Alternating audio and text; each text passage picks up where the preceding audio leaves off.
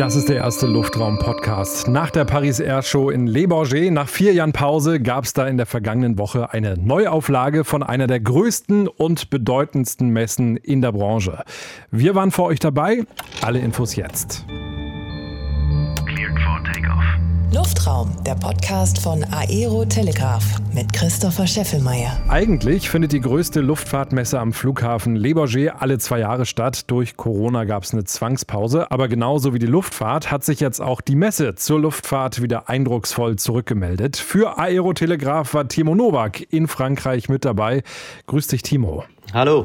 Du hast ja schon einige dieser Luftfahrtmessen besucht, zuletzt die Dubai Air Show. Was macht Le Bourget für dich so besonders? Ja, also Paris ist die mit Abstand größte Luftfahrtmesse, also sowohl was die Aussteller angeht, als auch schier die räumlichen Abmessungen. Und das ist zwar sehr spannend, man sieht sehr viel. In sehr kurzer Zeit sieht man viel und erfährt sehr viel, aber es ist auch sehr anstrengend. Ich glaube, ich bin am Tag im Durchschnitt 15 Kilometer gelaufen. Und wenn man zwar mit Dubai vergleicht, Dubai zum Beispiel, die Messe in Dubai ist viel kompakter. Ja, super Stimmung gab es sicher bei Airbus. Hat ja dann gepasst, wenn man eh schon in Frankreich ist. Auf der Messe wurden ja 500 Flugzeuge von der indischen Indigo bestellt. Gab es Champagner für alle? Ähm, genau, das waren 500 Flugzeuge, genau 500 feste Bestellung, keine Option. Das ist schon gigantisch.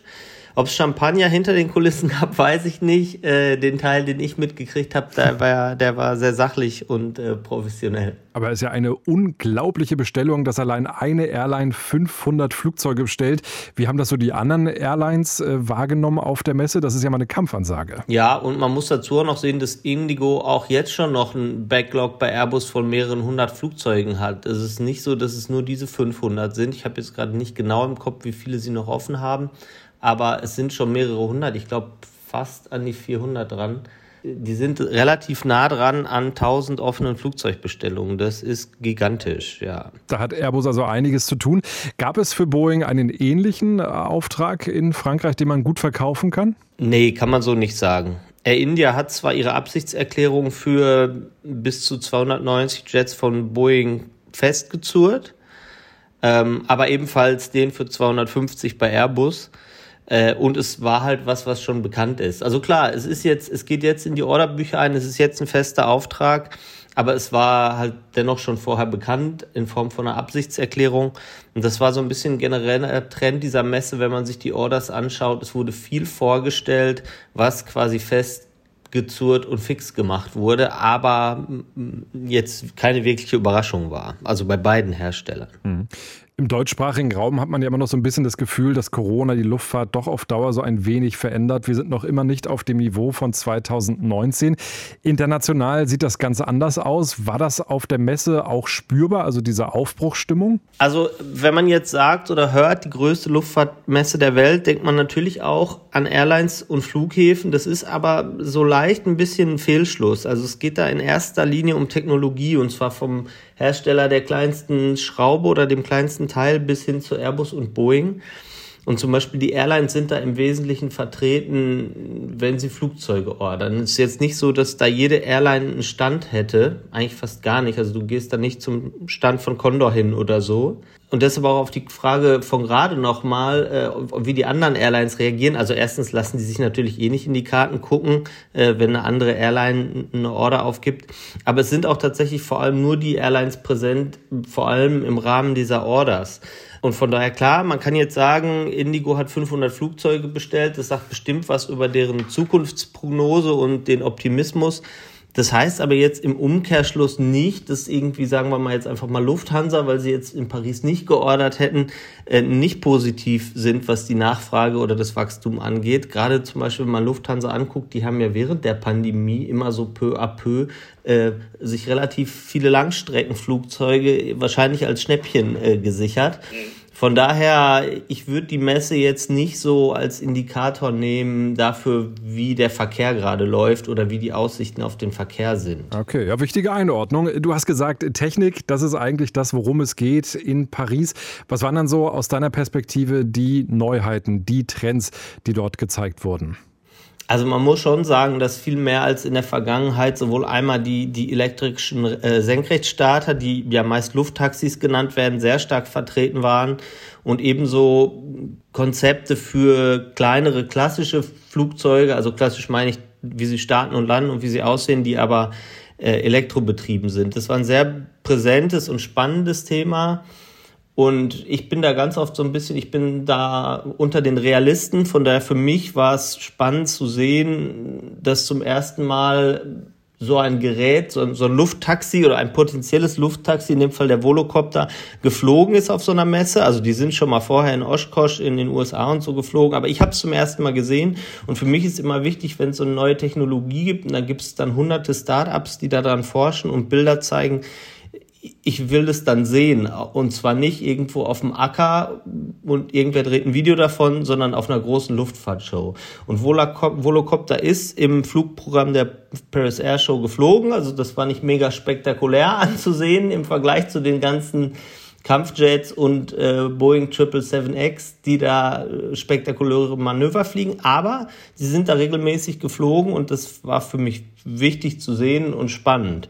Natürlich gab es auch viel gewagtere Konzepte. Da gab es ein Unternehmen, das hat Mockups präsentiert für einen Hyperschallflieger mit Wasserstoffantrieb. Das ist dann auf eine ganz andere Art spannend, aber noch viel weiter weg und mit viel mehr Skepsis behaftet bei mir halt. Diese Flugtaxis konnte man die auch nutzen? Also konntest du da einsteigen oder hat das mit deiner Lebensversicherung nicht zusammengepasst? Man konnte sich reinsetzen, wenn sie auf dem Boden standen. Ähm, aber bei den, bei den Flugvorführungen natürlich nicht. Also wie gesagt, da war ich ja quasi schon äh, happy, dass ich zum ersten Mal auf so einer Messe eins habe im, im Flugprogramm fliegen sehen. Und äh, nee, also da konnte man noch nicht als Fluggast einsteigen, auch nicht als Journalist. Thema Nachhaltigkeit ist ja auch immer so ein Thema. Die Luftfahrtbranche sagt immer, sie will nachhaltiger werden. Das ist definitiv keine leichte Aufgabe. Welche Rolle hat das Thema Klimaneutralität gespielt, wenn wir jetzt wieder die Flugzeuge uns angucken, die großen Passagierflugzeuge? Ja, also das Thema ist natürlich allgegenwärtig und wenn man Unternehmen fragt, dann bekommt man halt auch durchaus so Sätze wie Nachhaltigkeit ist Teil unserer DNA. Dann gilt es halt in jedem Einzelfall Fall hinzugucken und einzuordnen und, hinter, zu, zu hinterfragen, wie viel bringt das denn wirklich, was die da gerade machen? Und das kann man nicht so pauschal beantworten. Ähm, was ich vielleicht sagen kann, ist, wie schnell die Luftfahrt schafft, weniger klimaschädlich zu werden, wird äh, im Wesentlichen auch davon abhängen, wie sich Triebwerke verändern. Also du hast ja gerade gesagt, wir reden über große Flugzeuge, weil zum Beispiel Elektroantrieb, ja, da reden wir von Flugtaxis und vielleicht auch von Fliegern mit 20 oder, wenn es gut geht, mit 40 Passagieren. Äh, aber wenn wir jetzt über große Langstreckenflugzeuge reden, dann geht es ja um andere Themen, weil das nicht mit Elektroantrieb funktioniert oder sagen wir mal nicht mit reinem Elektroantrieb.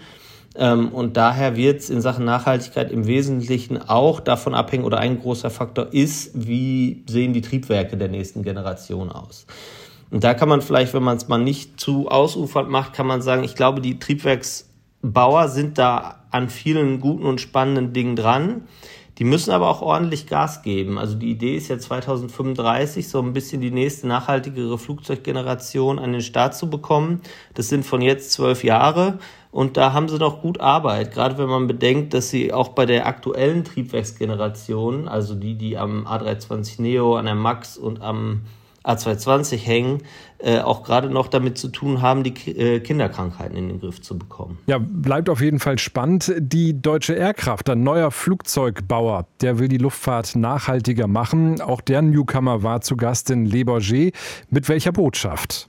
Ja, also ich glaube, in erster Linie muss man mal sagen, also die deutsche Aircraft will natürlich vor allem ein modernes Turboprop-Flugzeug auf den Markt bringen und das verkaufen. Und der Weg zum nachhaltigeren Fliegen bei denen, also das Modell heißt ja D, D328 Eco, ist halt erstmal nachhaltiger Treibstoff, den die Betreiber nutzen können und sollen. Also das Triebwerk kann das. Das kann mit Kerosin fliegen als auch mit, mit nachhaltigem Treibstoff. Mm, aber, aber am Ende entscheidet das der Betreiber, womit er das Flugzeug äh, volltankt und fliegen lässt. Und die Frage, welche Botschaft hat deutsche Aircraft? Also ich hatte das Gefühl jetzt konkret auf der Messe, vielleicht kann man sagen, es geht voran weil die haben zwar ein bisschen Verspätung mit ihrem Modell, aber ich habe den Eindruck, die arbeiten hart daran und die, die haben Fortschritte und die kommen voran. Und die haben ja jetzt auf der Messe zum ersten Mal ein Mock-up, also so ein Vorführmodell von Kabine und Cockpit gezeigt, äh, wo, wo man reingehen kann und sich reinsetzen kann. Ähm, und auch das finde ich immer wichtig, weil sowas, sowas wieder ein Stück realer macht. So ein bisschen, wie ich es gerade bei Volocopter gesagt habe, die fliegen zum ersten Mal. Da ist es okay, ich kann jetzt zum ersten Mal sehen, hier ist das Cockpit, da ist, sind reale Displays drin, das ist ein, das ist ein Projekt, was vorangeht. Und fühlt sich an wie ein richtiges Flugzeug. Du bist ja sicher drin gewesen in diesem Mockup. Man konnte ja auch einen Blick in das Cockpit schon mal äh, werfen. Auch da gab es so ein Modell. Also das sieht schon aus, als wenn es demnächst losgehen könnte. Ja, auf jeden Fall. Also die, die Kabine, da hat alles drin funktioniert. Also da stehen echte Sitze drin. Die, die Gepäckfächer lassen sich öffnen. Äh, die, äh, die Luftzufuhr über dem Kopf konnte man anmachen. Also das war, war, war, war ein gutes Vorführmodell. Äh, das fühlte sich sehr real an. Im Cockpit auch die Avionik schon drin. Das Cockpit fühlte sich übrigens nach meinem Empfinden durchaus, durchaus geräumig an. Und äh, das war alles sehr, sehr realistisch und äh, das war so gesehen ein tolles Erlebnis, da reinzugehen. Und äh, ja, ich teile das, was du gesagt hast. Das fühlt sich an, als geht es bald los. Und die Idee ist ja, dass sie 2026 das erste Flugzeug ausliefern. Das ist ja wirklich gar nicht mehr so lange hin. Ja, Le Bourget äh, machen wir einen Strich drunter. Gibt es noch ein Thema, wo du sagst, da müssen wir auf jeden Fall noch drüber reden, weil ähm, das war schon auch ein beherrschendes Thema auf der Messe? Also was auf jeden Fall noch spannend war, wenn man nochmal, dann kommen wir zum Anfang zurück, wir gucken uns nochmal die Orders an. Ähm, es gab diese riesige Indigo-Order, es gab die Bestätigung der Air India-Order und es gab noch eine kleinere Order von Akasa. Also das war schon, sagen wir mal, ein Ausrufezeichen für den indischen Luftfahrtmarkt und was da passiert. Ähm, da gab es viel Diskussionen drum unter Journalisten und anderen Fachleuten. Ähm, ist es vielleicht sogar ein bisschen zu viel gerade? Sind die ein bisschen zu gigantisch, die Orders? Und ich glaube aber, die meisten Experten sind der Meinung nicht. Ich glaube, Indien hat ganz viel Potenzial und da passiert ganz viel.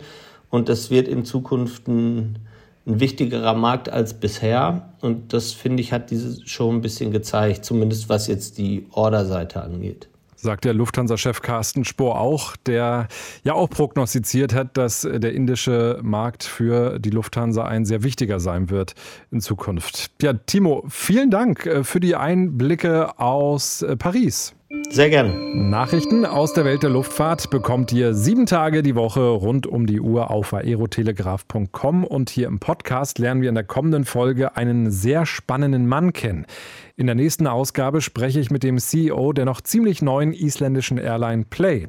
Und der verrät uns dann unter anderem, warum die Flugzeuge seiner Fluggesellschaft knallrot sind und nicht wie heute so oft langweilig weiß lackiert. Und er erzählt uns auch, wie es die Low-Cost-Airline schafft, profitabel zwischen Europa und Island und den USA zu fliegen. Das in der nächsten Ausgabe. Damit ihr es nicht verpasst, jetzt am besten sofort abonnieren den Podcast und dann freue ich mich, wenn ihr wieder mit dabei seid. Luftraum, der Podcast von Aero Telegraph mit Christopher Scheffelmeier.